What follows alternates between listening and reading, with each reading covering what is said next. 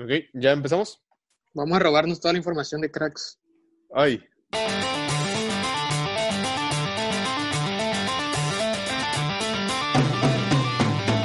Muy buenos días, tardes o noches tengan todos ustedes. Sean bienvenidos a este oficialmente el primer episodio de su podcast Saque Inicial. De verdad, estamos muy contentos por todo el apoyo que hemos recibido a lo largo de este proyecto y qué mejor que compartir nuestra visión con ustedes. De verdad, les agradecemos de todo corazón el apoyo que tuvo el programa piloto y hoy empezamos con una serie de videos que esperemos que puedan durar durante muchísimo tiempo. No puedo empezar este programa sin mencionar a la mancuerna de este podcast. Mi amigo, mi hermano con el que comparto cámaras, micrófonos y cabina, Max Suárez. Max, ¿cómo te encuentras el día de hoy? Ay, qué buena introducción, me halagas, hermano. Pues muy bien, lleno de ansias por platicar. El primer episodio fue todo un éxito, ese piloto, uff, la rompimos, ¿eh? la sacamos del estadio, se podría decir. Todo bien, la verdad. Las ligas han estado activas y jugosas. Sí, mucho que debatir, mucho que debatir. ¿Qué semana deportiva hemos tenido? ¿Te parece si empezamos con el rey de los deportes? Quiero empezar con una pregunta que puede ser controversial. Es Por favor, hermano, escúpela. Aaron Judge y Fernando Tatís Jr., candidatos serios al MVP de la Liga Americana y Nacional respectivamente. Te escucho, hermano. Uf, uf y recontra uf. Esa pregunta la yugular, ¿eh? O sea, me puedes, me tienes así, con las manos atadas. Ya que aunque han tenido una gran, pero gran inicio de temporada, primeros 10, 15 partidos muy buenos, hermano, queda todavía mucha, pero mucha temporada que recorrer, ¿eh? Aunque fíjate que George se ha visto muy bien, muy contundente, ha sido constante en cuanto a carreras dadas por sus compañeros, ha jugado muy bien su posición. Yo a él, de él sí voy a hablar, a él sí lo veo como un serio muy serio candidato al MVP. No sé, ¿tú qué opines? Sí, sí, definitivamente Aaron Judge, desde su debut, desde su temporada como novato, se vio que era un pelotero con grandes características, que lo han castigado mucho las lesiones, que ha pasado muchas veces por el quirófano eh, de Nueva York, pero que cuando las lesiones lo respetan, de verdad, te quedas sin palabras. Aaron Judge es un tipo con un físico imponente, es una persona de poco más de dos metros, es un peloterazo, es un jardinero de esos eh, que, que, que al momento en el que se paran en el diamante, infunden respeto. De verdad, Aaron Judge es un jugadorazo y es muy joven, tiene 28 años. Claro, Estamos hablando de un, pelotero. Estamos hablando de un pelotero que, que tiene, digamos, mucho recorrido. Quizás no es tan pues, eh, vaya novato, digo, ya lleva ciertos, ciertos años, ¿no? En lo que es eh, grandes ligas, pero Aaron Judge es un jugadorazo y sobre todo, eh, personalmente, creo que este es su año en el cual tiene que dar el siguiente paso. Aaron Judge, de verdad, es un jugador que se ha especulado mucho de él desde que inició, pero que sinceramente ha estado, digamos, en el limbo entre ser un paso más y no serlo. De verdad, este es su año, este es, esta es la temporada en la cual tiene que dar el siguiente paso, sobre todo teniendo a detrás a Mike Trout. Recordemos que el, que, el pelotero de los angelinos también compite por el MVP de la Liga, de la Liga Americana. Entonces, estamos hablando de eh, dos grandes peloteros que sin duda alguna se van a pelear a muerte el MVP de la Liga Americana. Por otro lado, Fernando Tatís Jr., de verdad, 21 años, 21 años, el niño dominicano y la está rompiendo con 8 cuadrangulares. De verdad, es un jugadorazo con unas gran condiciones. Es igual un jugador imponente. Juega en otra posición, evidentemente, en el shortstop. Pero Fernando Tatís, en lo personal, creo que tiene la competencia más difícil, teniendo a Mookie Betts y a Cody Bellinger, MVP del año 2019. Un Mookie Betts que hoy se vio muy bien, ¿eh? Teniendo él el último out del juego, teniendo él el home run ganador con las tres carreras que impulsó. Mookie Betts también se ha visto muy bien. Y ahí dijiste algo muy importante, tiene 21 años. ¿Tú crees que la experiencia de George le juegue a favor o qué crees que pueda pasarle? Porque la verdad, sí, 28 años es un largo recorrido, tú lo dijiste, muchas veces he estado en el injury list, entonces puede que, vamos, eso también se ve como algo positivo, ya que es, eh, te eh, das el 110% hacia tu equipo, que aunque el físico es muy importante, lo arriesgas para poder tener un mejor resultado, siempre dándolo todo, pero vamos, la edad también, sí, sí, sí juega un factor muy importante aquí. Entonces te digo, la pregunta aquí es, ¿tú crees que la experiencia de Aaron Judge le pueda jugar a favor o pueda darle más, a, ¿cómo podríamos decirlo? Eh, ventaja, no ventaja, pero sí este, puntos a favor en cuanto al, al jurado del MVP. Yo creo que definitivamente la experiencia y sobre todo en un deporte tan, digamos, necesitado de lo que es esta, yo creo que sí, la experiencia definitivamente te va a dar eh, ciertos puntos a favor. Sin embargo, estamos viendo que viene una nueva camada de peloteros que promete muchísimo y que está poniendo paso firme en las grandes ligas. Tenemos a Fernando Tatís, pero Fernando Tatís es uno de todos los grandes peloteros. Tuvimos el ejemplo el año pasado de Juan Soto. Juan Soto fue el jugador más joven en llegar a una serie mundial y ganarla. Entonces, eh, yo creo que tiene que ser, eh, digamos, un balance, ¿no? Perfecto entre los dos. Sin embargo, yo creo que la lista, sobre todo en una temporada tan corta, ¿eh? La lista de contendientes al MVP de ambas ligas va a ser durísima, durísima. Y vamos a ver qué depara la postemporada, ¿no? Hermano, un Juan Soto que se reintegró recientemente al, al Diamante después de haber estado fuera por COVID-19 y se vio, la verdad, muy bien. O sea, pareciera que no le afectó en nada haberse perdido unos cuantos juegos. No sé si tuviste la oportunidad de verlo. Fue excelente, me encantó ver a Juan Soto hoy. ¿Qué, qué puedes opinar al respecto de Juan? ¿Crees que el haber faltado esos primeros partidos puede costarle luego agarrar como que tal vez ritmo o algo parecido? Bueno, estamos hablando de, en primera, de un jovencito, ¿no? Tiene 22 años. Evidentemente, Juan Soto es un jugador que, eh, digamos, no le cuesta tanto agarrar ritmo, pero sin duda alguna tiene sobre sus hombros una gran responsabilidad en el line-up de los nacionales de Washington, sobre todo con la salida de Anthony Rendón. Anthony Rendón, recordemos que entre, entre Juan Soto y Anthony era la mancuerna poderosa de los Nats campeones de Serie Mundial. Mucho de lo que se logró en el 2019 fue gracias a estos dos. Recordamos el home run que le hace a Justin Verlander en la Serie Mundial. De verdad, eh, Juan Soto representa para los nacionales de Washington el camino y sobre todo el futuro al cual tiene que apostarle. De verdad, para mí, Juan Soto es un jugadorazo, es left field de, los Nats, evidentemente le pertenece a él, y junto a Víctor Robles, igual compatriota dominicano, pues evidentemente son el, baluarte de los nacionales de Washington. De verdad, eh, sé que van a tener un año muy duro, defender el campeonato siempre es una gran responsabilidad, pero, pero yo creo que Juan Soto va a entrar en ritmo y va a recuperarlo y vamos a ver qué es lo que nos espera en cuanto a él y en cuanto a su equipo.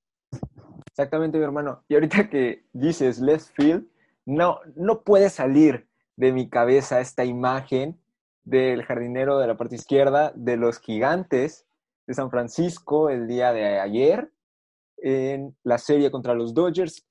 Una serie, bueno, mejor dicho, un partido donde eh, Johnny Cueto, una actuación, hermano, que, vamos, yo me paraba y le aplaudía. Yo le voy a los Dodgers, de toda la vida, pero yo me paraba y le aplaudía. Seis entradas duró, bueno, seis y un tercio duró, donde no tuvo ni hits ni carreras, actuación perfecta y un error. Bueno, eh, se consideró hit, pero la verdad fue un error de ese jardinero, un elevado simple, lo perdió con las lámparas y se marcó el, el hit, fue un triple, y vamos de ahí, Cueto se fue para abajo. O sea, no duró más que tres picheos más, creo. Turner le marcó un home run, que fue un home run de dos carreras, y los Dodgers estuvieron a nada, a una entrada más, no digo nada, a una entrada más de ganarles, de darle la vuelta al partido. ¿Qué tienes que opinar de la serie, del partido? Cuéntame, hermano. Bueno, evidentemente se vio que los gigantes de San Francisco son un equipo siempre al cual temerle. De verdad tienen una historia impresionante, sobre todo en los últimos 10 años han estado muy presentes en la Serie Mundial. Lo de Cueto, de verdad es de e, e, es lamentable. Estamos hablando que un no-hitter es el paso anterior a un juego perfecto. Entonces, mucho se habla, ¿no? Del pitcher, de, la persona que, lanza la bola y, se le adjudica los juegos perfectos, se le adjudica los eh, sin hit ni carreras a ellos, ¿no? Pero la defensa tiene evidentemente mucho que ver. Muchos juegos perfectos y muchos juegos sin hit ni carrera han sido salvados por su defensa. Eso es, eso es algo que tenemos que tener muy presente. De verdad, que para mí, igual aficionado de los Dodgers, la verdad me pareció tristísimo que un juego con un cueto que estaba intratable se haya ido de esa manera. Porque tienes razón, Cueto duró seis entradas en blanco. Pero a pesar de ese hit, a partir de ese hit más bien, Cueto se derrumbó, Cueto se vino para abajo y no pudo aguantar más. Y efectivamente estuvieron con una carrera, el juego terminó seis carreras a cinco.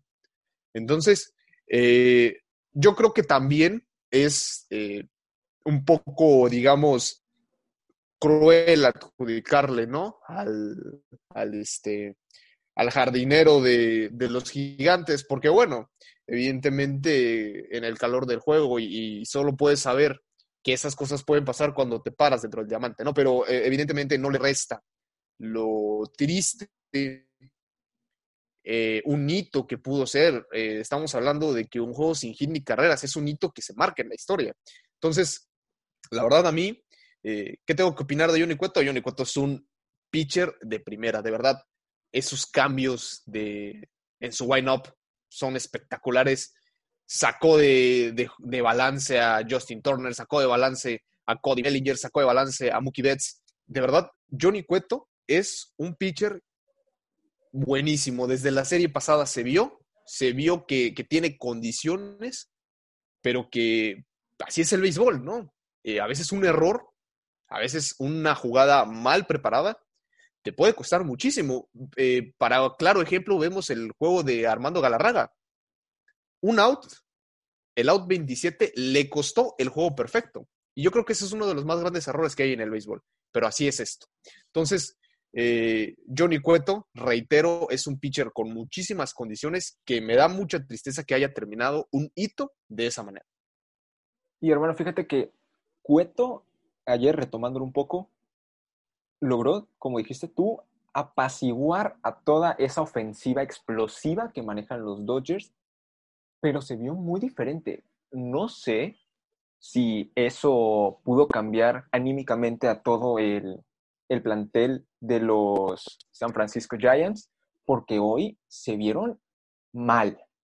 O sea, a lo que fue ayer, hoy no fue ni la sombra, esos gigantes no fueron ni la sombra de lo que fueron la noche anterior en ese partido, ya que sí, aunque pelearon, les ganaron mejor los, los Dodgers.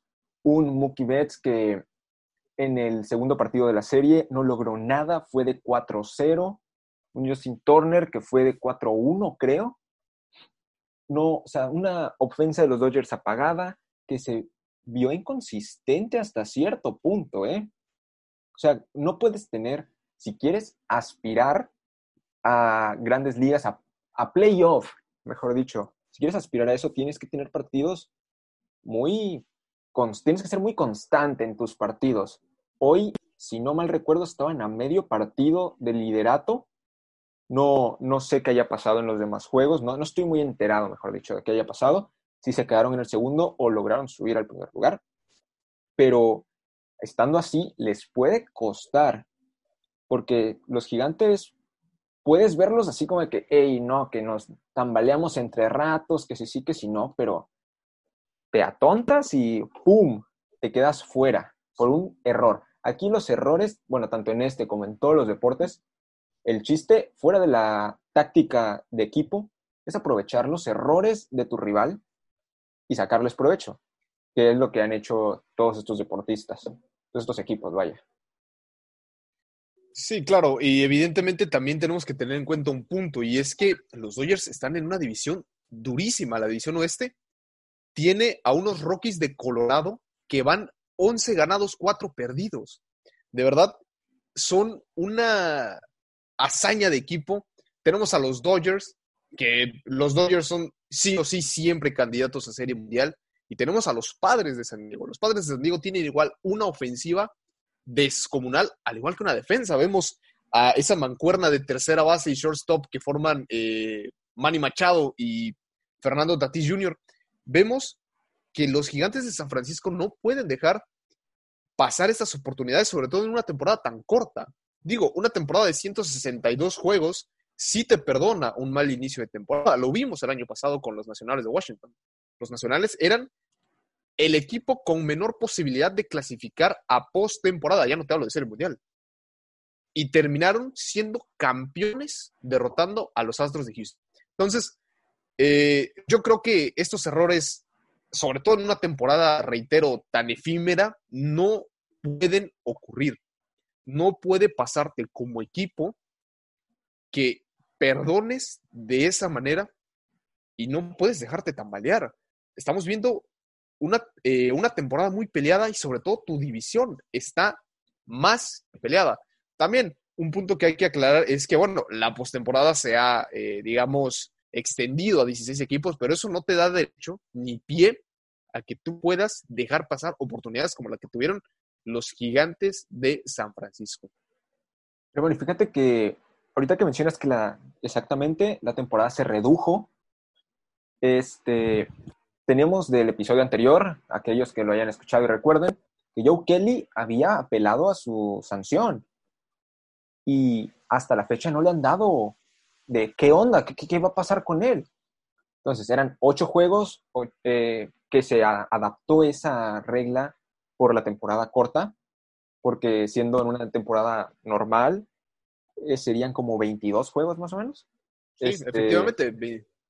Y pon tú que ¿cuándo te van a dar a ti, o sea, siendo yo, Joe Kelly, ¿cuándo me van a dar mi sanción? O sea, si me la llegan a dar, ¿cuándo me la van a dar? En los últimos ocho partidos de la temporada, ya que estemos peleando un lugar que, aunque dijiste tú, son 16, yo no me puedo confiar a que voy a entrar. Cualquiera me puede sacar de un madrazo.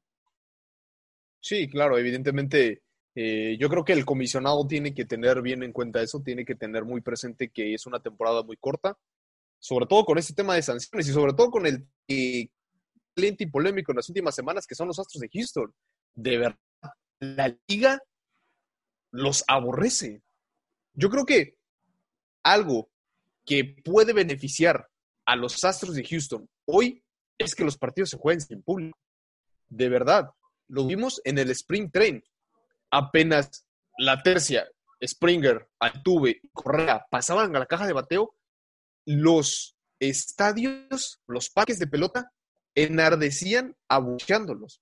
De verdad, eh, yo sé que el comisionado es presente de esto, es presente del debate que hay en torno a los Astros de Houston, y yo creo que también tiene que ser bastante inteligente en cómo aplica sus sanciones, porque estamos hablando de que la sanción de Joe Kelly deviene de un acto cometido contra los Astros de Houston. Y muy probablemente Digo, no hay que decir sin conceder, pero muy probablemente esto no hubiera ocurrido, este rencor no existiría si la sanción de los Astros hubiera sido más dura. Yo creo que efectivamente tienes razón, hermano, en decir que no podemos o más bien el comisionado no puede ver ni estar titubeando en cuándo van a ser las sanciones, cuándo se van a hacer, porque efectivamente eh, la temporada se acaba, la temporada pasa y las semanas y los juegos siguen transcurriendo. Y fíjate, hermano, que eso estabas diciendo tú, si el comisionado, esto viéndolo yo como un aficionado, siento que los mismos jugadores dicen, ok, si el comisionado no quiere hacer nada en contra de sus jugadores, de los Astros, pues nosotros lo vamos a hacer. Tienen que darse cuenta que eso pues no está bien. Lo pudimos ver hoy en el partido de los Atléticos. Hubo una riña que ahí sí fue a los golpes y recio. Primero que nada, el pitcher de los Astros sí se pasó. Ese bolazo, 90 millas en la espalda, oye, me va a dejar sin una cervical, yo creo. Y este, y luego llegar a la base y que te, te empiecen ahí a tirar el trash talk, yo como jugador de deportes de toda la vida, sí me hubiera calentado, sí hubiera ido contra él, a como hizo este, el jugador de los Atléticos. Yo que él no me arrepiento de nada, pero lo malo, ahí viene lo malo, es que lo van a sancionar. O sea, ahí ya no es quién, quién dijo qué, quién hizo qué, sino es qué pasó, quién inició el problema. Eso es lo que se va a sancionar. ¿Quién inició el problema? ¿Quién salió corriendo de la primera base a la banca de los Astros? Y vamos, más ocho, perdón, otros ocho juegos. ¿O qué opinas tú, hermano? Sí, no, evidentemente reitero que este problema de los Astros de Houston, y es que es inevitable hablar de MLB sin mencionar a los Astros deviene precisamente por la falta de dureza que tuvo Ron Manfred al imponerles un castigo. Y de verdad, eh, hay que hacer todo lo posible para que el comisionado no permita esto. Si bien ya cometieron eh, la falta ¿no? de, rigor y de dureza en cuanto a la sesión de los Astros, oye, tan siquiera hablar un poco más de, de qué se puede hacer en lugar de esto, ¿no? Claro, hermano. Y volviendo un poco a un tema anterior, tú estabas mencionando que la liga dijo que los playoffs iban a ser ahora 16. Se comentaba en esta semana, en, a inicios, como el lunes o el martes, que querían hacer lo mismo que hizo la NBA, que les resultó muy bien, ya lo discutimos, excelente de parte de la NBA. Y creo que en el Dream Field querían hacer su burbuja y ahí jugar todos los partidos de playoffs pero pues no sé si llega a resultar. Hay equipos que todavía posponen juegos debido a casos, no hay bajas en ciertos equipos. Entonces, si los casos aumentan, la NBA se acaba y la MLB también. Entonces, mm, ¿qué medidas tomar? Sí, no, claro, y sobre todo con, una, algo que no se puede controlar, como es una pandemia, ¿no? Eh, evidentemente, se hablaba mucho de lo que era la burbuja de la NBA, también se, comentaba, ¿no? Por ahí, a implementarlo en playoffs, porque pues independientemente de quién clasifica o no, la postemporada es la postemporada del MLB. Y no puedes arriesgarte a posponer un juego de postemporada, sobre todo en las condiciones en las cuales se daría. De verdad, quiero eh, imaginar que el comisionado va a hacer todo lo posible para que esto no ocurra, para que sea de la mejor manera posible, pero pues solamente el tiempo lo dirá y él es el que nos va a dar la respuesta. Exactamente, hermano. Estamos esperando que no pase nada malo, que pueda terminar de forma correcta esta temporada que es apresurada, un poco chocada aquí, pero bueno, fíjate que la NBA hizo algo fuera de serie. Bueno, ¿qué no ha hecho bien la NBA últimamente? Vamos. Fíjate, te quiero comentar, vaya, que la NBA va a pagar 2.5 millones de dólares por una lesión que te cause el retiro a sus jugadores, incluyendo COVID-19. Antes, esto que se pagaba era mucho menos de lo que se da ahora, eran 330 mil dólares y yo siento que debido a esto de la pandemia, consideraron que era más probable que varios eh, jugadores quisieran salirse o se lesionaran o les pegara esto, etcétera, etcétera, etcétera. Obviamente esto viene con letras chiquitas, ¿no? Así como de que hasta cierta edad te vamos a dar tu dinero, estos casos no cuentan, bla, bla, bla, bla. Cuéntame, ¿tú crees que hizo bien la NBA o que va a derrochar dinero? ¿Qué opinas? Bueno, eh, ya habíamos comentado que la NBA es un organismo que se preocupa en demasiado por sus jugadores. De verdad, evidentemente, como tú bien lo mencionas, con muchas letras chiquitas, de verdad. La NBA es un organismo que no se va a arriesgar a perder dinero y que desde un inicio no se arriesgó a perder dinero en cancelar la temporada. Entonces, eh, yo creo que es una medida que es de aplaudir. Reitero, la NBA se preocupa mucho por sus jugadores, porque a fin de cuentas son los que dan el espectáculo, y eso ya lo habíamos hablado con anterioridad. Entonces, hay que ver cómo evoluciona. Reitero, la NBA está comenzando, es muy difícil dar un juicio final sin siquiera haber pasado la mitad de la temporada. Vamos a ver cómo resulta, vamos a ver qué tan, qué, cómo va evolucionando, sobre todo porque las lesiones musculares, después de tanto tiempo parado, están a la orden del día. Claro, hermano, fíjate que ahorita que dices eso, los Grizzlies, los Clippers, los Lakers han sufrido lesiones enormes. Varios jugadores, ya no es de que uno por equipo, dos máximo, no, no. vengo hablando de cuatro, cinco, o sea, ya un equipo en duela lesionado por todo tipo de, de, lesiones, varias, vaya, como vendría a ser los meniscos, las pantorrillas, uno se lesionó el pulgar. O sea, eso ya parece un hospital, vaya, esa burbuja parece hospital. Y así van a seguir con las lesiones de, rodillas, porque están muy fríos todavía. Sí, claro, estamos hablando de que sabían efectivamente que esta temporada iba a ser atípica. Evidentemente, por muy atletas que sean, el cuerpo está acostumbrado a ciertas características. Entonces, yo creo que, reitero, no podemos emitir un juicio final acerca de la NBA por lo pronto y en el papel ha hecho las cosas a como se deben hacer de la mejor manera, pero pues hay que ver cómo termina en el torneo. Y fíjate que hablando de terminar torneos, quisiera que pasáramos a un tema que es muy importante y para ello trajimos a un experto en la materia. De verdad, quiero darle un saludo a Benjamín Alonso Marín, nuestro invitado para debatir acerca de la Champions y lo que ocurre en Europa. Benjamín, un saludo. ¿Cómo estás, hermano? ¿Qué tal? ¿Qué tal? Muy buenas noches. Un placer acompañarlos el día de hoy en la transmisión. Y pues muy interesantes sus argumentos ante todo, pero pues me solicitaron para dar un punto de vista sobre el deporte más popular del mundo, el fútbol. Excelente. Exactamente, hermano. La Champions League la liga más importante de toda Europa, la que todos quieren, la que más se pelea, donde hay equipos que están obligados a ganarla. Pues claro, claro, como debe ser. Este año, el favorito de todos, el odiado por muchos, ni siquiera llegó a la antesala. ¿Qué puedes opinar de que el Real Madrid fue eliminado por el Manchester City?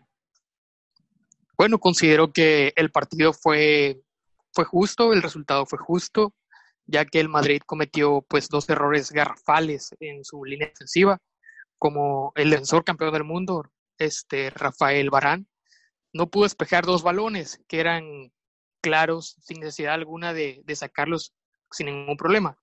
Pero pues el resultado fue justo, Manchester City justo ganador, merecido el pase y pues a esperar una mejor temporada de parte del Madrid. Benjamín dijo algo que es bastante cierto, y es que el pase fue merecido. De verdad vimos una orquesta por parte de Pep Guardiola en su forma de, jugar. La verdad, el, partido, el Manchester City desde el primer minuto lo planteó perfectamente con ese gol muy tempranero en el primer cuarto del partido. Evidentemente, Pep estudió muchísimo al Real Madrid, sabe cómo se juega. Eh, Zidane eh, igualmente es un técnico que tiene ese espíritu ganador, que, ha, conseguido lo que muy pocos han podido. Entonces, eh, en lo personal, me parece justo, digamos, el pase del Manchester City. eh, la eliminación de, del Real Madrid me parece justo, pero también lo que no me parece es que se le cargue a un solo jugador. Eh, Rafa Barán ha sido durante muchísimo tiempo eh, un jugador más que cumplidor, ¿no? Ha sido el jugador que ha dado la cara por el equipo y que conforma esa dupla con Sergio Ramos, que es envidiable en Europa. Entonces, me parece un poco triste que un sector, y, y, quiero decir que es un sector porque yo sé que la afición eh, de hueso colorado madridista no es así, pero de verdad, eh, Rafa Barán es un jugadorazo, campeón del mundo, como bien mencionaste, Benjamín. Se me hace muy injusto cargarle la mano solo a él. Digo, a fin de cuentas, eh, los defensas, si bien juegan, pero también todos jugamos, o sea, todos podemos meter gol, todos podemos jugar, somos un equipo.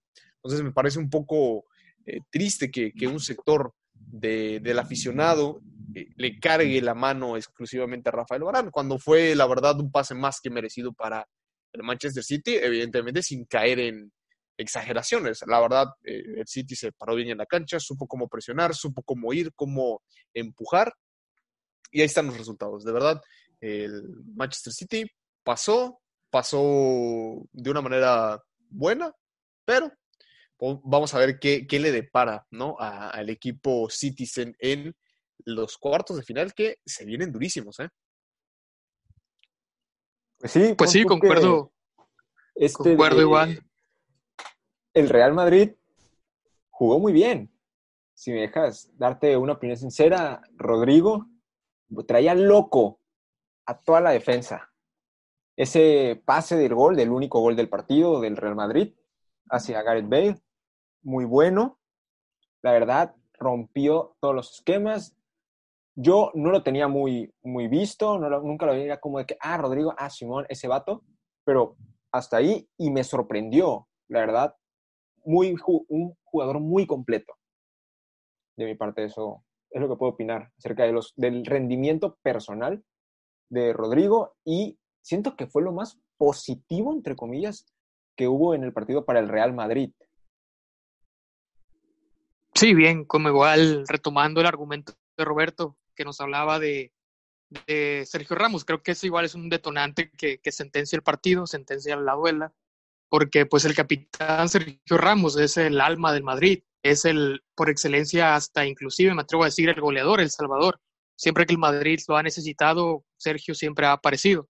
Y lo mismo, que Rafael Barán no debería ser satanizado por, por un mal partido, obviamente, porque pues Rafael junto con Ramos ha sido pues la línea defensiva de Madrid por excelencia y que hay que reconocerles que gracias a ellos y también al Tico que juega en el PSG, pues han salvado al Madrid de, de, caer o que su arco pues cayera en fatalidades. Igualmente lo de Rodrigo, con, concuerdo contigo Max, de que es un muchacho todavía muy joven, que tiene un futuro prometedor por delante y que pues muchas personas o muchos analistas igual lo criticaron que pensaron que era un, muchacho que le iba a quedar demasiado grande el partido. Y demostrándolo bien, el Manchester City pues lo marcó a la perfección, le cerraba los espacios, pero pues ya saben, el yoga bonito que, que maneja cualquier brasileiro, pues hizo una de las suyas. Y pues el gato Benzema, que, que ahorita es el alma madridista en cuanto al gol, y pues me parece correcto el resultado. Sí, ya que, ya que estamos abordando un poco las individualidades, eh, reitero, el Madrid es un equipo que tiene un, que tiene un espíritu ganador. El Madrid es de esos equipos eh, muy seleccionados de Europa que pueden estar una temporada mal, pero el Madrid siempre va a buscar ganar y está obligado a. Pero también, ya que estamos hablando específicamente de jugadores, oigan, es de reconocer qué jugadorazo es Kevin De Bruyne. Viene un par de temporadas siendo líder de asistencias en la liga más competitiva del mundo, que es la Premier. Kevin De Bruyne es un jugadorazo y es el punto medular del Manchester City. Y qué juegazo, tanto en la ida como en la vuelta. De verdad, este medio, un box to box natural, de verdad que hizo de las suyas con el Madrid. Es, es, es una realidad. Estuvo involucrado en prácticamente todos los goles que el City anotó. De verdad, eh, como bien mencionas, Benjamín, también la expulsión de Ramos en la ida por esa falta a Gabriel Jesús obviamente condiciona el partido de vuelta. Era evidente que la falta del, del capitán madridista iba iba a mermar la defensa. Pero reitero, el Manchester City es un equipo que juega muy bien, que juega bonito, que sabe jugar al fútbol y que supo jugarle al máximo campeón de Europa. Y eso es de reconocerse. Exactamente. Y pasando de campeones a campeones y hablando de, españoles, el Barcelona también tuvo su, su gran hazaña, que fue vencer al Napoli. Un partido que, pues, a mi parecer, se vio un Barcelona muy mal parado. El Napoli le llegaba y hacía lo que quería. Tal vez un Napoli en un primer tiempo se vio, no sé si fue la cancha, digo, no había gente, pero la cancha te puede abrumar. Pero el Napoli se veía muy encogido a como fue en el partido de ida, ya que tres goles que te metan en un primer tiempo y tú no has pudiste meter uno, igual por penal, que igual que uno de los del Barcelona, que eso no, no importa, gol es gol.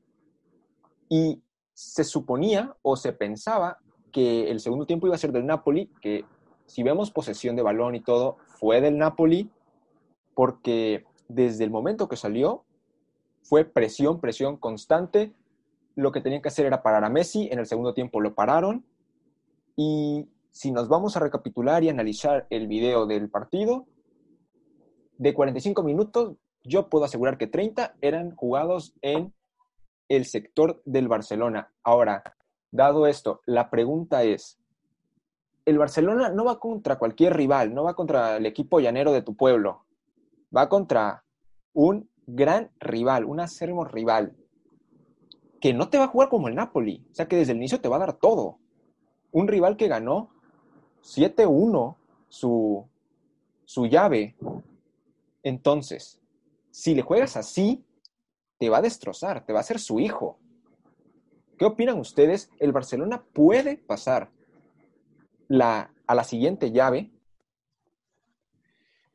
Bueno, el, el, Barcelona sabemos que de un tiempo a la fecha ha estado, se ha visto como un equipo falto de, de, falto de, juego, de fútbol evidentemente el Barcelona depende completamente de las individualidades que tiene, depende muchísimo de Messi y esa es la realidad. Leonel Messi es el eje del juego del Barcelona y no es un, no es un pecado decirlo. Entonces, eh, se va a enfrentar un rival durísimo, el Bayern Múnich, que evidentemente tienen o han tenido conquistar la Bundesliga por ya varios Nueve años. Efectivamente, pero no deja de ser un rival que sabe jugar al fútbol. Y sobre todo, hay que tener en cuenta un punto.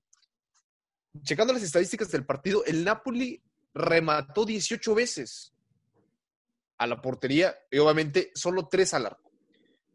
Pero estás hablando de un equipo que llegó muchísimo a tu campo. Y sobre todo teniendo la alineación, que si bien, bueno, sabemos que Insigne, Mertens, Callejón son jugadorazos que tienen unas condiciones tremendas, no son, de nombre por lo menos, igual de buenas que las que tiene el Bayern Múnich. Estamos hablando de un Robert Lewandowski que participó y que él solo prácticamente se comió a un Chelsea, si bien mermado por todas las lesiones y por todo el detalle de, que no puede un, fichar durante la temporada pasada. Pero el Bayern Múnich es un equipo que tiene todas las de ganar. Y también hay que tener en cuenta, son eliminatorias de matar o morir. Entonces, tenemos que ver hasta qué punto podemos o hasta qué punto los equipos van a arriesgar el todo por el todo, que quiero creer que desde un inicio va a ser así. Concuerdo perfectamente con tu argumento.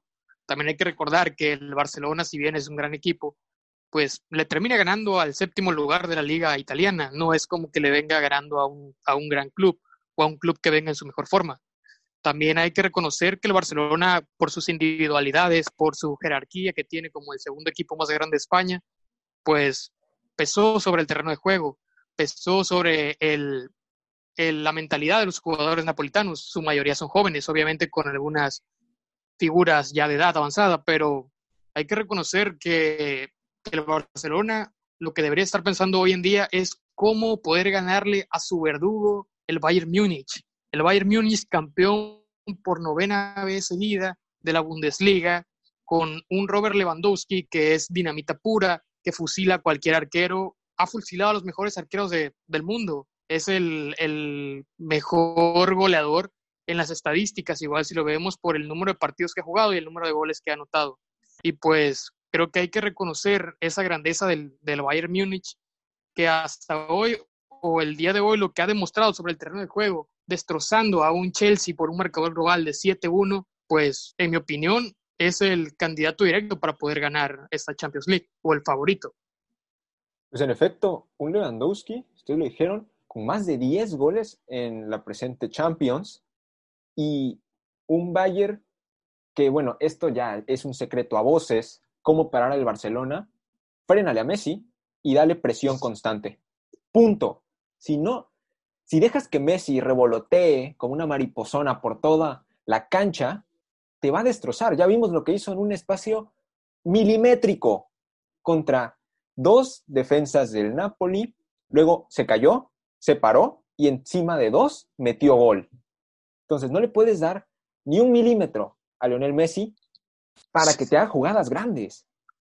Concuerdo con tu opinión claramente, pero pues ya sabemos la historia de Lionel Messi. Sabemos que ante encuentros importantes, lo típico, lo habitual, el congelamiento de pecho que le da al pobre Rosarino es impresionante su incapacidad que tiene de enfrentar momentos importantes.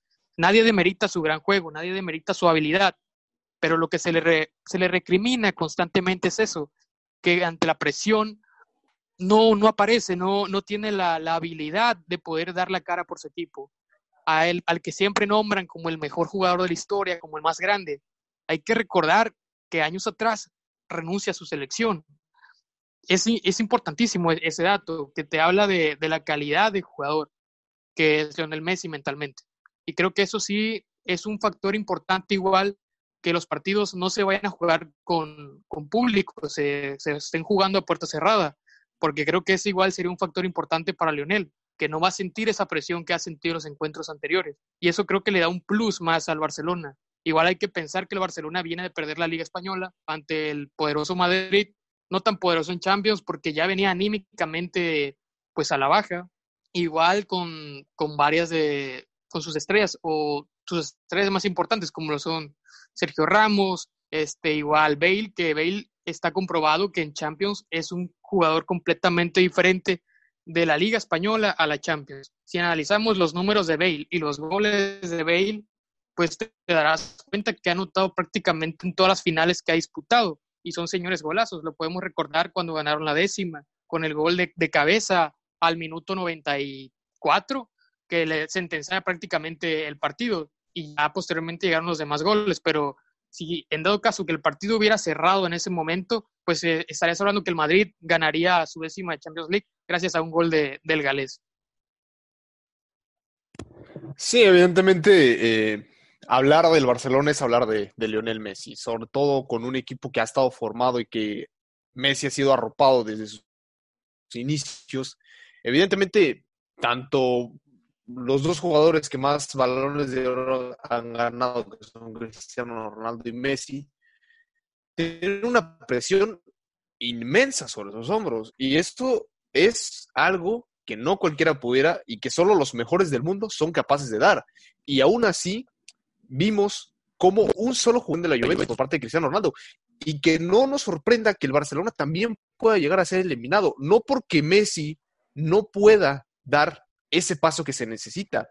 Estamos hablando, ok, hay que poner los pies sobre la tierra. Estamos hablando de un Robert Lewandowski que está encendido. Estamos hablando de un Serge Nabri que tiene una velocidad tremenda y que en Champions, lo vimos en su debut con Champions ante el Tottenham, los destrozó con un León Goretzka que del parón de temporadas a la fecha ha tenido un alza de juego tremenda, que de por sí es un jugadorazo. Tenemos una línea defensiva tremenda y obviamente. el caballo negro. El caballo negro tampoco lo puedes olvidar. El Atalanta. Sí, obviamente. Bueno, ya pasaremos a hablar de ello, pero eh, tenemos una defensa del Bayern Múnich. Tenemos un equipo sólido. Tenemos un equipo que desde el arco, empezando con Manuel Neuer, un histórico, hacia la punta, es un equipo que está homogéneo, formado, que tiene muchísimas más chances reales de llegar a las puertas del Barcelona que el Barcelona llegar a las puertas del Bayern Múnich. Eso es, eso es claro. Reitero, el factor que se vaya a jugar un partido tiene mucho que ver. Vamos a ver hasta qué punto los equipos van a arriesgar, hasta qué punto van a decir doy el todo por el todo para poder llegar a ese boleto de Champions. Sabemos que el Barcelona está pasando por una crisis desde hace ya varios años. Se veía, a pesar de que la liga se seguía conquistando, han tenido su lastre en la Champions. Desde esa final que le ganaron a la Juventus, no han conseguido otra Champions. Y ese es el punto clave de esto. Probablemente, si le hubiese tocado otro equipo al Barcelona, tal vez otra historia estaríamos contando. Pero le tocó uno de los más complicados, el Bayern Múnich. Esa es, esa es la cosa. Y sobre todo con un mediocampo del Barcelona eh, un contención que muchas veces se habla, ¿no? De Busquets, de su experiencia, liderazgo que tiene en el Barça y sobre todo su conocimiento del campo. Pero a ver, hay que ponernos serios y decir, Lenglet, Piqué y Busquets van a marcar a Lewandowski, Nabri y a Goretzka. Hay que ser sinceros. Muy probablemente el Barcelona salga muy mal librado de esta. Que, Oye, qué mejor sería que, fuera un partido de matar o morir y que se definiera por la mínima. Oye, muy, muy eh, encantado de ver un partido así, pero yo, sinceramente, por las condiciones en las cuales viene el Barça ya desde varios meses, lo veo muy complicado. Exactamente, y fíjate que una, un dato curioso es que el Barcelona en el partido contra el Napoli tenía en la banca a cuatro jovencitos que apenas iban a debutar, que ni en la primera división habían debutado y los tenías ahí en un partido donde te estabas peleando un boleto. ¿Por qué no pones ahí a gente con experiencia? No sé, sácatelo del caño si quieres, pero no puedes ponerte a debutar a niños.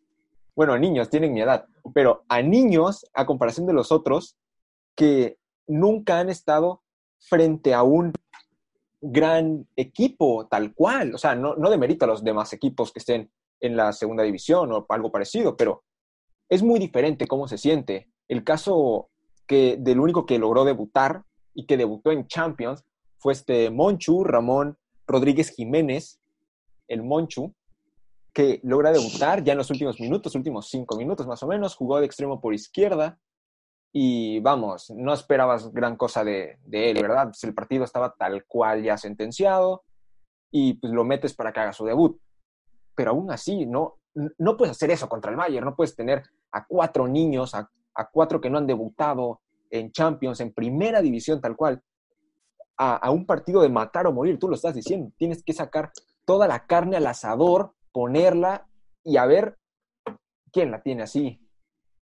pues estás hablando igual del Barcelona, el club con la plantilla más cara del mundo, con tres de los mejores jugadores supuestos del mundo, como es el campeón del mundo Antoine Griezmann, Lionel Messi y Luis Suárez. O sea, tienes un ataque de lujo. Tampoco puedes demeritar que el Barcelona, si bien anímicamente o en la línea defensiva tiene un poco de problemas, en la línea de ataque tiene a, tres monstruos. No hay que, que olvidar esto, se le den el chance en la ambiente de Champions. Pero poco a poco el Barcelona lo que tiene que hacer es ir tratar de sacar un poco más de calidad, porque al parecer están dejando un poco atrás lo que es su historia, su tan afamada este, La Masía, donde han salido figuras de talla mundial, como lo es su, su más grande ídolo, Lionel Messi. Y exactamente, bueno, fíjate que otro dato es que de La Masía ya no han salido promesas del Barcelona. O sea, a lo mucho ha salido uno, tal cual, en años, ya, ya no hay gente. Y fíjate que tú dijiste la plantilla más cara. Tener mucho dinero, obviamente sí, te puede ganar partidos, pero perdóname, ¿tú viste jugar a Antoine Grisman el partido? Porque yo no lo vi, es como si hubiera jugado con 10, no, hizo nada, solo le falta a Grisman seguridad. Puede igual hay que entender, y no, no, no le pega. Hay que entender igual que en Barcelona, en ese club, literalmente manda a Lionel Messi, literal. El equipo juega para él también hay que entender que el Barcelona tiene un fuerte problema en vestuario. en su vestidor, ya que su director técnico no, no tiene un peso, no tiene una jerarquía ante esto, no hay un esquema de juego, no, no hay alguien que te marque las pautas para el juego, no hay nadie que te esté dando indicaciones o literalmente cualquier jugador se pasa por el arco del triunfo la indicación del técnico. Eso es un claro, claro ejemplo de un problema de un vestidor que está, está destruido. Lo que le urge al Barcelona es un buen técnico, pero mientras su directiva siga siendo ineficiente, creo que el Barcelona va a seguir padeciendo en ese aspecto. Evidentemente, uh, están mencionando muchísimos puntos que yo creo que tienen que ver con uno en particular, y es la directiva del Barcelona. Si bien eh, mencionado bastantes, eh, digamos, temas que son hoy a discusión en la comunidad o en la afición blaugrana, a ver, la falta de canteranos, sobre todo en un equipo que se formó a base de ellos, que en el 2010 vieron su mayor auge, Xavi, Iniesta, que, que vieron el surgimiento de Busquets, que vieron el surgimiento de Messi. Un, una escuela de fútbol acostumbrada a sacar jugadores de talla mundial que hoy ya no es lo que era antes. Hoy tiene mejor cantera su rival directo en Champions, el Bayern Múnich, que el propio Barcelona. También lo que mencionabas, el vestidor del Barcelona, y lo hemos visto, lo hemos visto en reiteradas ocasiones, que prácticamente no existe un vestidor en el Barcelona.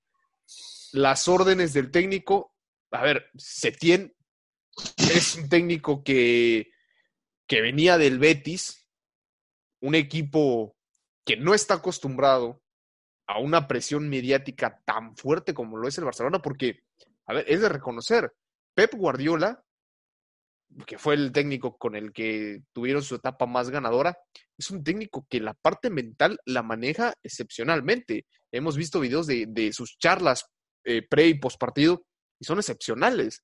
Ahora, Pep Guardiola es un técnico que ha tenido una formación bastante fuerte y lo hemos visto, ha sido un técnico ganador. Eh, es sería un pecado no mencionar que Pep Guardiola ha ganado muchos títulos en su carrera, porque así lo es. Pero hoy por hoy, una figura de esa talla no existe en el Barcelona. Hoy podemos decir que su técnico prácticamente pasa desapercibido porque así es. Y también eh, mencionaron algo. La defensa del Barcelona, a ver, ok, si tienen un ataque muy fuerte, tienen a Luis Suárez, digo, el Charroa ha tenido temporadas maravillosas, pero ¿cuántos años tiene? Tenemos un Luis Suárez con, una edad eh, pues ya bastante madura para el fútbol, sobre todo para el fútbol que se juega hoy. Estábamos hablando quizás hace 30, 40 años, cuando tal vez Franz Beckenbauer o el fútbol era más lento. Hoy el fútbol depende en un 80% del físico que puedas tener. Es muy raro el jugador de élite que no tenga una condición física excepcional. Hoy, el Barcelona lo que más adolece es la defensa. Y como existe una frase que ronda por ahí mucho en el fútbol, y es que los delanteros te pueden ganar partidos, pero los defensas son los que te ganan campeonatos. En definitiva, yo creo que el Barça de, reitero, años hacia acá, ha tenido muchísimas, o más bien muchísimos errores que debe de, corregir, pero que tienen su punto central en la directiva tan, eh, pues no, por no decir, por no decir una palabra eh, obscena hacia la, hacia la directiva, pero la directiva e, e, es la realidad, la directiva prácticamente no ha existido. Han hecho, ¿cuántos millones gastaron por Dembélé? Es en por realidad. Coutinho, Philip Coutinho, igual. Por, Coutinho, por, han tenido por muchísimos, muchísimos errores. Y yo creo que el error detonante fue dejar salir a Neymar del Barça. Ese fue el principal error. Sabemos que Messi es un jugador de los mejores del mundo. ¿okay? Que tiene un podio, quizás con Cristiano Ronaldo, pero que obviamente sabemos que a los dos no les puedes cargar el peso de un equipo. Y Neymar, en esa remontada del PSG, de independientemente de las formas como hayan sido, Neymar se echó el equipo al hombro y Neymar dio una demostración de qué es cargar con un equipo cuando tu equipo no está respondiendo. Entonces, el Barcelona desde ese eh, fatídico, desde esa fatídica remontada del PSG, ha venido a la baja. Y sí, seguían conquistando ligas, pero una liga que está prácticamente dominada por dos. Es muy rara la liga que gana el Atlético de Madrid. Entonces, eh, yo creo que el Barcelona tiene muchísimo, muchísimo que mejorar. Tiene este, que plantear, replantear muchísimo su ideología en torno a fichajes, en torno a cantera, en torno a cómo se está administrando. Antoine, Grisman, a ver, es un jugadorazo, es campeón del mundo, pero Antoine Grisman no encaja en el funcionamiento del Barça, es una realidad. Entonces, si un jugador no encaja en tu modelo de juego que es prácticamente inamovible, ¿por qué traerlo? Habiendo otras posiciones que pudieras fácilmente reforzar. Piqué es un histórico, campeón del mundo, bicampeón de Europa. Pero a ver, Piqué ya no está para que te juegue 38 jornadas seguidas de liga sumándole Champions. Lenglet ha tenido una mejora excepcional, pero una pareja de centrales es eso, son dos. Y tienes a un Titi, que un Titi desde el Mundial de 2018 no ha sido el un Titi que, que fue precisamente en el Mundial con el que fue campeón de, del mundo. Entonces estás, estás hablando de un equipo que tiene muchísimas, muchísimas carencias y que se van a ver reflejadas en su partido contra el Bayern. Y hablando de carencias, alguien que sorprendió, eh, bueno, pues, a mí me sorprendió, me dejó anonadado, fue la victoria del Olympique de Lyon contra la Juventus. La bella señora del calcio se fue con las manos vacías. Arrastró, gateó, escupió, mordió y lo que quieras y se fue con una mano por delante y otra por detrás. ¿Qué pueden hablar ustedes, chicos, expertos, al respecto? Creo que en ese, en ese tema, creo que es algo similar lo que le pasó a la Juve, algo similar a lo que le, pasó, que le pasa al Barça, de que cargan tanto sus equipos o, cargan tanto a un solo jugador como sería Cristiano Ronaldo, que la Juve está tratando de jugar para él, así como el Barça juega para Messi igual hay que adjudicarle la responsabilidad al propio técnico, que no, no sabe, al parecer no tiene tampoco la capacidad para, para administrar tantas jerarquías en, dos equipos tan, tan poderosos como lo es la Juventus y el Barça. Y pues creo que esa, esa parte fue detonante.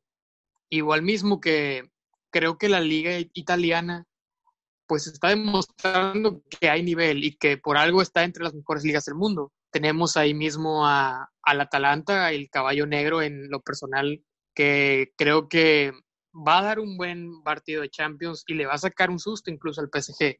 Y también el, el Olympique de Lyon, que es un buen equipo, desarrolla bien el partido, tiene buen juego, pero no creo que le dé para más en la siguiente jornada.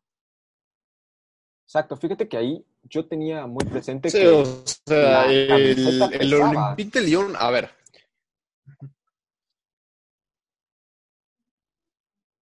Sí, sí, sí pesa la camiseta. reitero, el Olympique de Lyon es un equipo histórico, igual. que es, es, un histórico francés. O sea, hoy vemos al PSG en lo alto, pero el Olympique de Lyon tiene una historia muy grande y sobre todo ha tenido el surgimiento de muchísimas estrellas. Benzema es canterano del Olympique de Lyon. Entonces, eh, mire, la Serie A es una liga que está dominada por la Juventus y que el, conquistarla no te da un punto a destacar, porque has hecho exactamente lo mismo que los cinco años anteriores, ¿no? Entonces, vemos o, o vimos a, en el último tramo de la jornada a una Juventus que de verdad daba pena. Esa era la realidad vimos a una Juventus que se basaba en las individualidades de sus jugadores. Cristiano Ronaldo, Cristiano Ronaldo es una máquina, es un jugadorazo. Eso es de reconocerse, pero no podías ganar dándole solamente reventando el balón y que Cristiano metiera. Dybala, la joya es igual un jugadorazo en, esa media punta de, de la Juventus.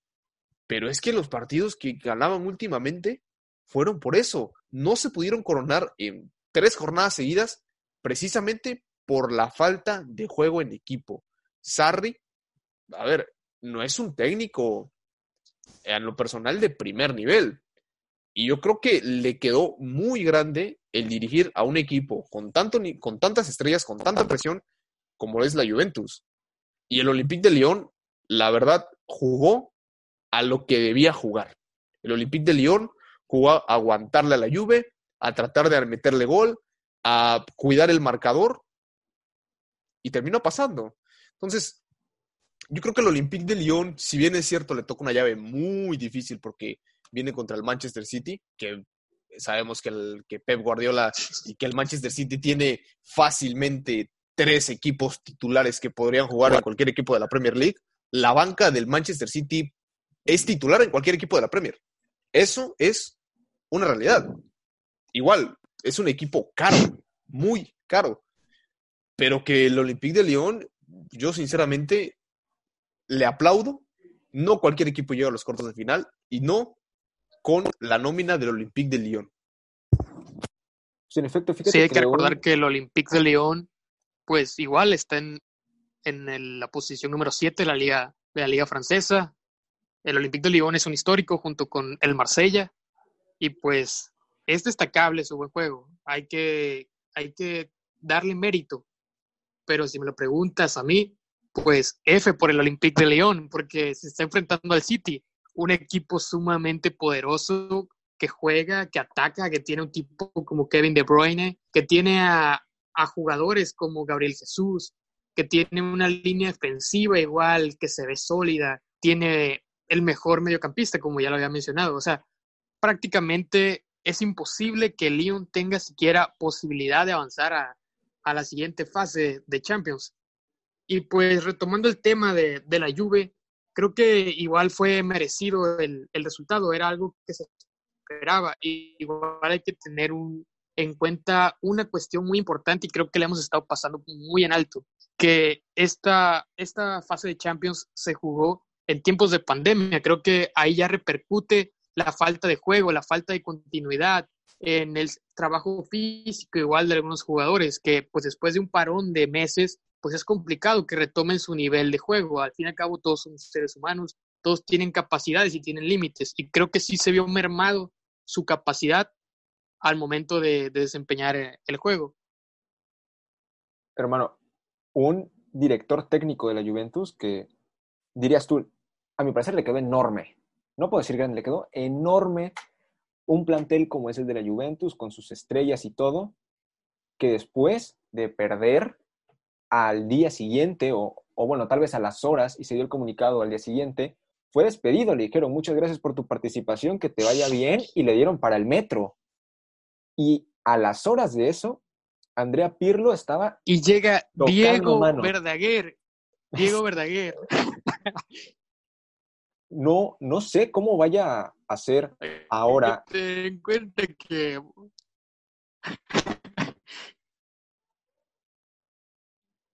No, creo que la Juve hace, hace lo correcto al despedir a, a Sarri, pero creo que igual comente o, se arriesga demasiado al traer a Pirlo, ya que Pirlo no tiene la experiencia o la pericia adecuada como para dirigir a un equipo como la Juventus, porque no, no hay nada, no hay ningún historial que lo avale como un buen director técnico.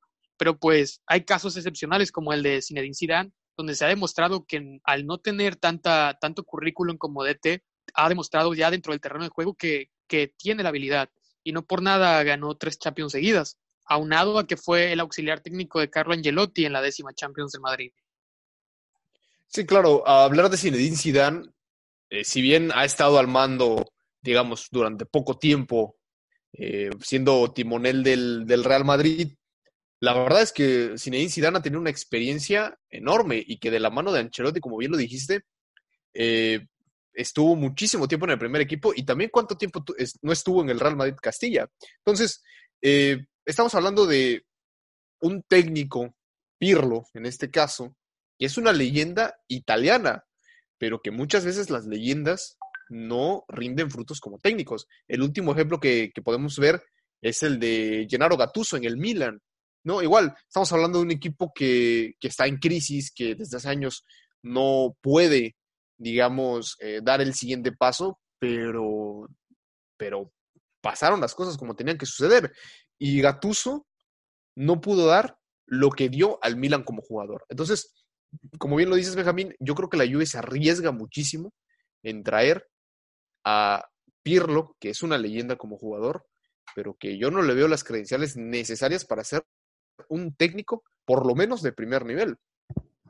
Fíjate, quiero meter mi cuchara donde no me están llamando, que hace 10 días eh, a Pirlo lo habían firmado para ser eh, director técnico, pero de la Juventus que juega en la Liga C, creo. O sea, pues, ahí en el llano, casi, casi, ¿no? Pero yo siento que ahí hubiera estado bien. O sea, arroparlo ahí, oye, desarrollate aquí un poco. Ya después, si vemos que, que das el salto que esperamos que des, vamos, lánzate al primer equipo y que Cristiano Ronaldo también te ayude. Pero no lo vas a mandar así a la, a la guerra sin fusil. Bueno, pues como todo lo bueno tiene un final, le damos las gracias a Benjamín Alonso por haber estado el día de hoy con nosotros, dando su opinión, compartiéndonos su opinión respecto a, lo más influyente y lo más controversial de la Champions League.